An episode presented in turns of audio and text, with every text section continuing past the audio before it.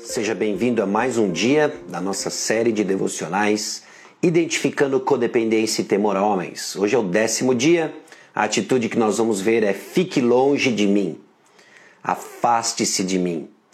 Essa é a atitude que muitas vezes por trás existe um coração que teme a homens. Então, bom dia você que está chegando, bom dia Cláudia, Sara, bom dia mãe, pai. Sara, bom dia, bom dia Jael, bom dia Jonatas. Seja mais uma vez todos bem-vindos. Ah, bom dia Gisele, a Mônica, bom dia Alexandra. Ah, todos bem-vindos a mais um dia da nossa série Identificando Temor a Homens e Codependência. Ah, bom dia Sandra.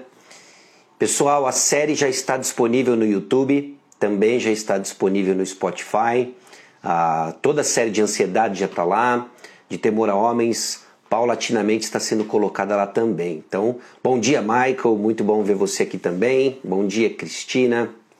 Bom dia, Joás. Ah, bom dia, Flávia. Muito bom ter todos vocês aqui. Bom dia, Cláudia. E vamos que vamos, né? Ah, eu vou pedir para você abrir em Gênesis capítulo 3, enquanto o pessoal está chegando. É, Gênesis capítulo 3, nós vamos ver algumas passagens para nossa reflexão de hoje. Eu quero ler para você alguns trechos de dois livros, tanto da nossa devocional, do, do, livro base da nossa devocional, quanto outro livro também que eu vou mostrar aqui para vocês, tá bom? Ah, Gênesis capítulo 3, versículos 6 e 7. Se você é familiarizado com a narrativa de Gênesis, você sabe que se trata do capítulo chave da queda, tá bom? Então esse é um capítulo importante Gênesis capítulo 3, versículos 6 e 7.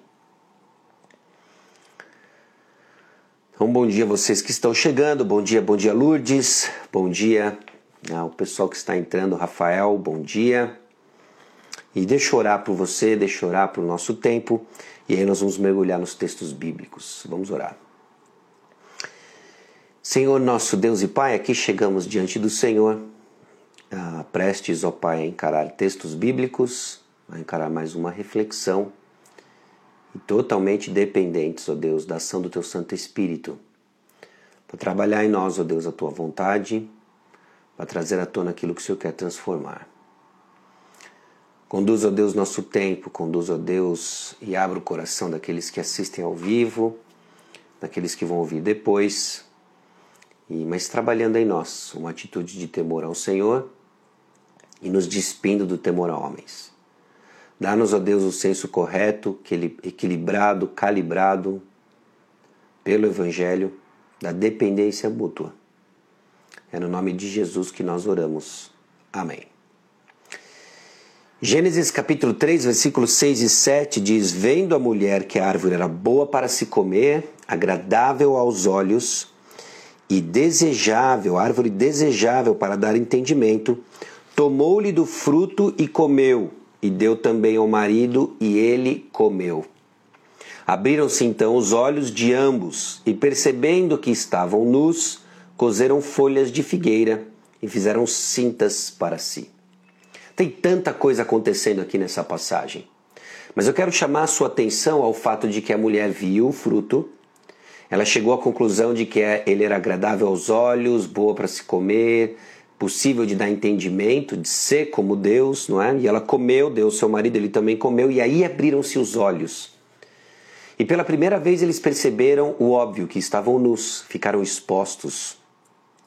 Cozeram então para si folhas de figueira. A partir daqui, meus irmãos, a partir daqui, meus amigos, o que começa a acontecer durante toda a história da humanidade é a busca de um esconderijo é a busca de algo que cubra minha vergonha. E isso assume ao longo da história da humanidade várias formas. Aqui, obviamente, são folhas de figueira, mas nós fazemos de tantas maneiras.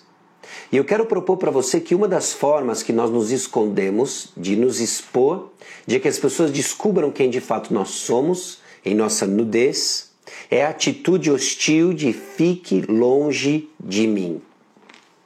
Muitas vezes é essa a nossa reação para que as pessoas não descubram quem de fato nós somos. Por isso, a atitude fique longe de mim pode ser construída ao redor de todo um coração disposto e inclinado ao temor a homens. Eu não quero que descubram quem eu sou, por isso fique longe de mim. Isso pode ter várias razões. Nós vimos já que temor a homens pode estar construído nessa necessidade de pessoas de afirmarem quem eu sou. Mas será que a repulsa de pessoas também não está construída ao redor de temor de homens? Não é?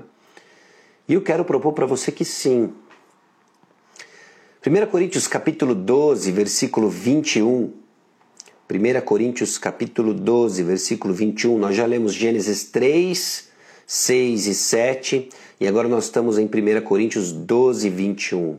O olho não pode dizer à mão, não preciso de você, nem a cabeça pode dizer aos pés, não preciso de vocês. O capítulo é um capítulo importante para entendimento do, de dons e a maneira como Deus usa dons, como o Espírito Santo trabalha dentro da igreja, criando essa dependência saudável e mútua que nós temos uns com os outros. 1 Coríntios capítulo 12, versículo 21, chega à conclusão então que eu não posso dizer para o meu irmão ou para alguém que eu não preciso de você. Nós fomos criados para ser um novo homem coletivo. E a nossa teologia nos informa então que existe uma dependência mútua saudável. Bom, e aqueles então que simplesmente dizem eu não preciso de você? No livro de devocional Temor a Homens, que nós temos usado como base, o autor ele descreve alguns personagens, quatro tipos de pessoas. Eu quero descrever com você esses quatro tipos de pessoas, não é? E depois olhar para o que está por trás delas usando um trecho de um outro livro. Por exemplo, o cara durão, que parece que nada o consegue abalar. Ele vai servir pessoas mas ele acha difícil ser servido ou até mesmo estar em posição de precisar de alguém. Conhece alguém assim? Você é assim? Calmo, tranquilo, parece que tem tudo sob controle. Quando se trata de relacionamentos, os caras durões mantêm as pessoas à distância. Eles podem até falar, mas nunca abrem o coração para seus amigos, filhos ou cônjuges. Lógico que o extremo disso é alguém que simplesmente não tem filtro na língua e fala de tudo e para todos no mesmo nível. Isso é tolice, provérbio já nos ensina isso. Mas o contrário de alguém que é incapaz de abrir seu próprio coração, que se esconde atrás de que está tudo bem, trata-se de uma folha de figueira. Ou esse segundo aqui, o descomprometido. Ele ama a opção talvez para um convite. Alérgico à ideia de fazer compromisso ele é bom em ficar por um período, tanto tempo quanto ele possa manter as opções abertas. Se as coisas ficam muito próximas ou desconfortáveis, a pessoa quer ter a opção de sair pela primeira porta. Mantém as pessoas à distância, relacionamentos superficiais, temor a homens. Ou o precavido, o prevenido. Quer essa pessoa tenha sido ferida no passado ou tema a possibilidade disso acontecer no futuro, raramente inicia um relacionamento, convida alguém para sair ou mesmo uma conversa. Quando ele fala, mantém-se em tópicos seguros, por exemplo, trivialidades como clima, esportes, política e o que ele viu na televisão. Alguém precavido, provavelmente alguém machucado por pessoas que entende que mantê-las à distância vai deixá-las segura. Teme pessoas, o que elas podem fazer contra mim. Não é só o que elas vão descobrir de mim, mas o que elas podem fazer contra mim. Ou mentiroso. Pergunte como ele está e ele sempre vai responder que está tudo ótimo, mesmo se por dentro ele esteja morrendo. Talvez o seu trabalho seja um risco ou um relacionamento destroçado. Pode até ser um pecado não confessado que esteja comendo por dentro. Qualquer que seja o motivo, ele se sente mais seguro mantendo dentro dele, ao invés de permitir que alguém o veja como ele realmente é. Esses quatro tipos de pessoas, obviamente, não resumem toda a experiência humana sobre fique longe de mim, mas mostra como o nosso coração, por vezes, assume uma atitude de eu não preciso de você, ao contrário de 1 Coríntios 12, mas que na verdade são folhas de figueira para que as pessoas não descubram quem de fato eu sou. Seja você alguém que não quer ser conhecido como verdadeiramente você é, seja você alguém que foi machucado no passado, seja alguém que quer esconder uma dor e não contar para ninguém, seja qual for a razão e o que está por trás disso. Cuidado, você precisa muito mais do seu irmão do que você imagina. E mantê-lo distante só vai trazer malefício para a sua alma vai privar a igreja de conhecer algo que Deus confiou a você de forma singular e que foi dado para abençoar irmãos. Então existe todo um efeito dominó e começa por você em sofrimento. Agora, o que, está por trás disso? O livro Comunidade Centrada no Evangelho traz uma descrição interessante sobre indicadores de individualismo. E eu quero ler para você alguns. Autoconfiança. Autoconfiança. Você se orgulha da sua capacidade de lidar com os próprios problemas e desafios sem ajuda de outras pessoas. Isso caracteriza você. Você gosta que lhe peçam ajuda, mas raramente pede ajuda a outras pessoas. São marcas de autoconfiança, tá bom? É difícil para você ser vulnerável a respeito do que se passa de verdade dentro de você porque são problemas com os quais eu mesmo devo lidar e ninguém tem a ver com isso. Com toda honestidade, você acha que não precisa de outras pessoas para crescer espiritualmente, pois as disciplinas espirituais de que dispõe são suficientes estudo bíblico, oração e muita leitura teológica. Você sente muita dificuldade em receber presentes ou ajuda das pessoas sem desejar retribuir-lhes de alguma forma. Essas são marcas de alguém que tem uma autoconfiança, que mantém pessoas à distância e deixa você supostamente protegido da vulnerabilidade de ser conhecido.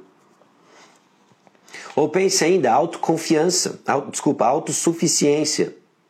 Outras pessoas podem até considerá-lo um bom cristão, mas poucas pessoas o conhecem de verdade.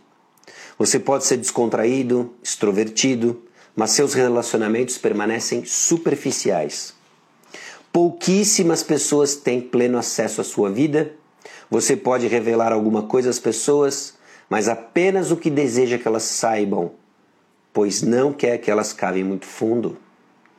Quando os relacionamentos se tornam difíceis, você tende a recuar em vez de lidar com os problemas.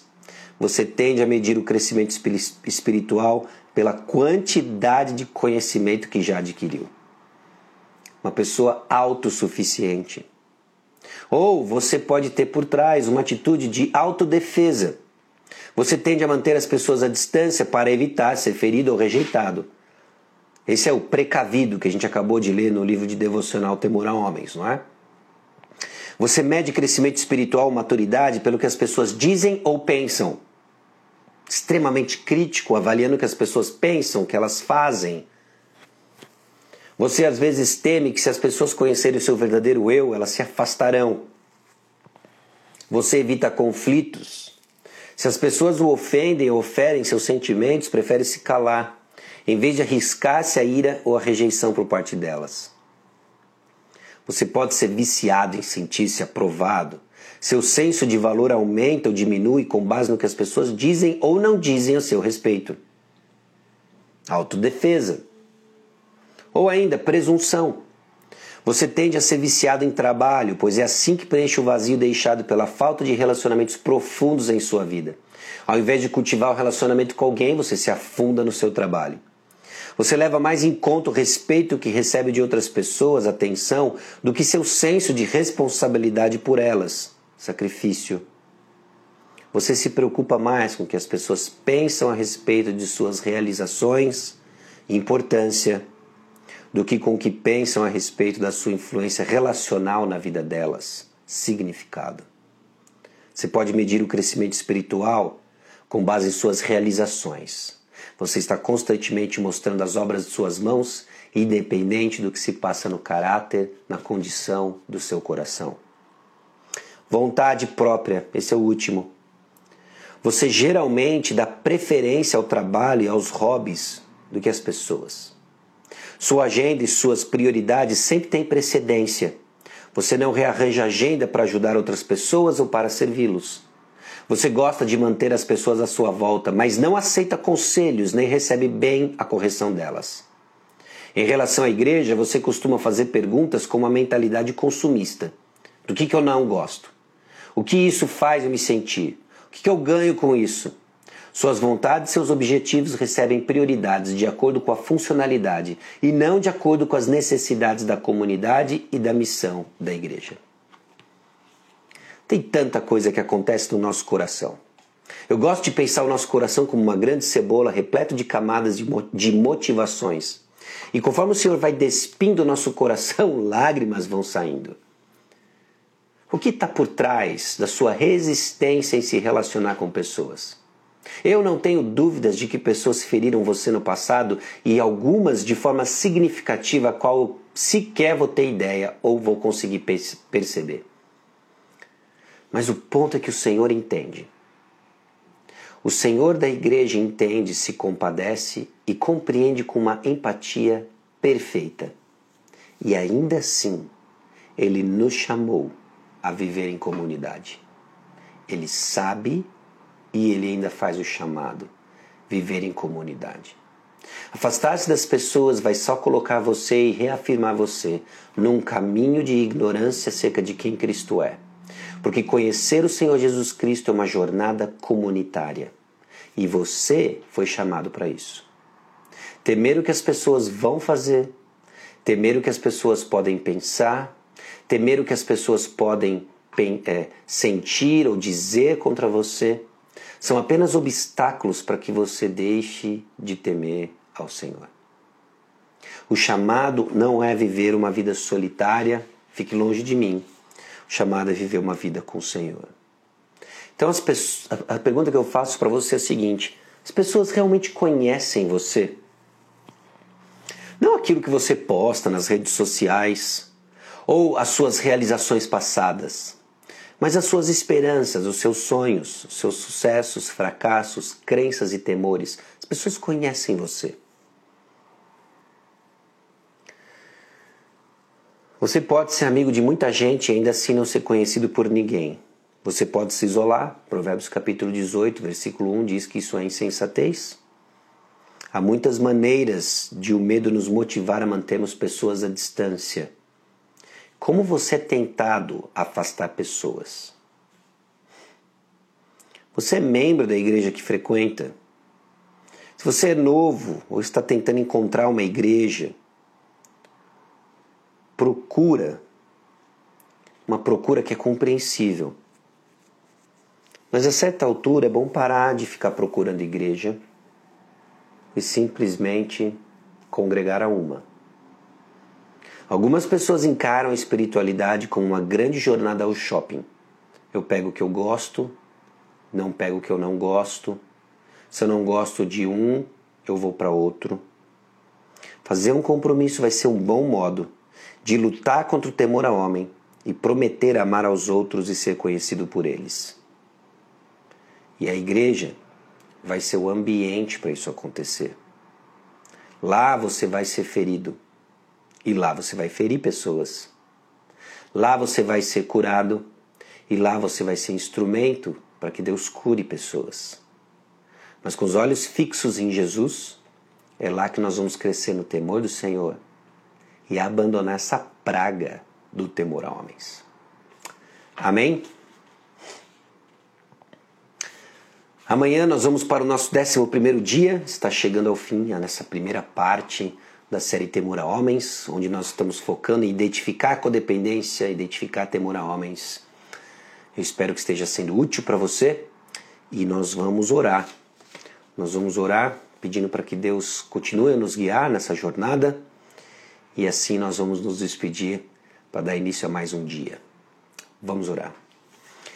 Senhor nosso Deus e Pai, eu sou muito grato ao Senhor porque a tua palavra nos aponta para a realidade de que nós somos um corpo, de que nós somos dependentes e há uma forma, ó Deus, de dependermos uns dos outros que seja saudável e essa forma é motivada pela tua palavra, motivada pelo teu Santo Espírito, informado pela tua palavra.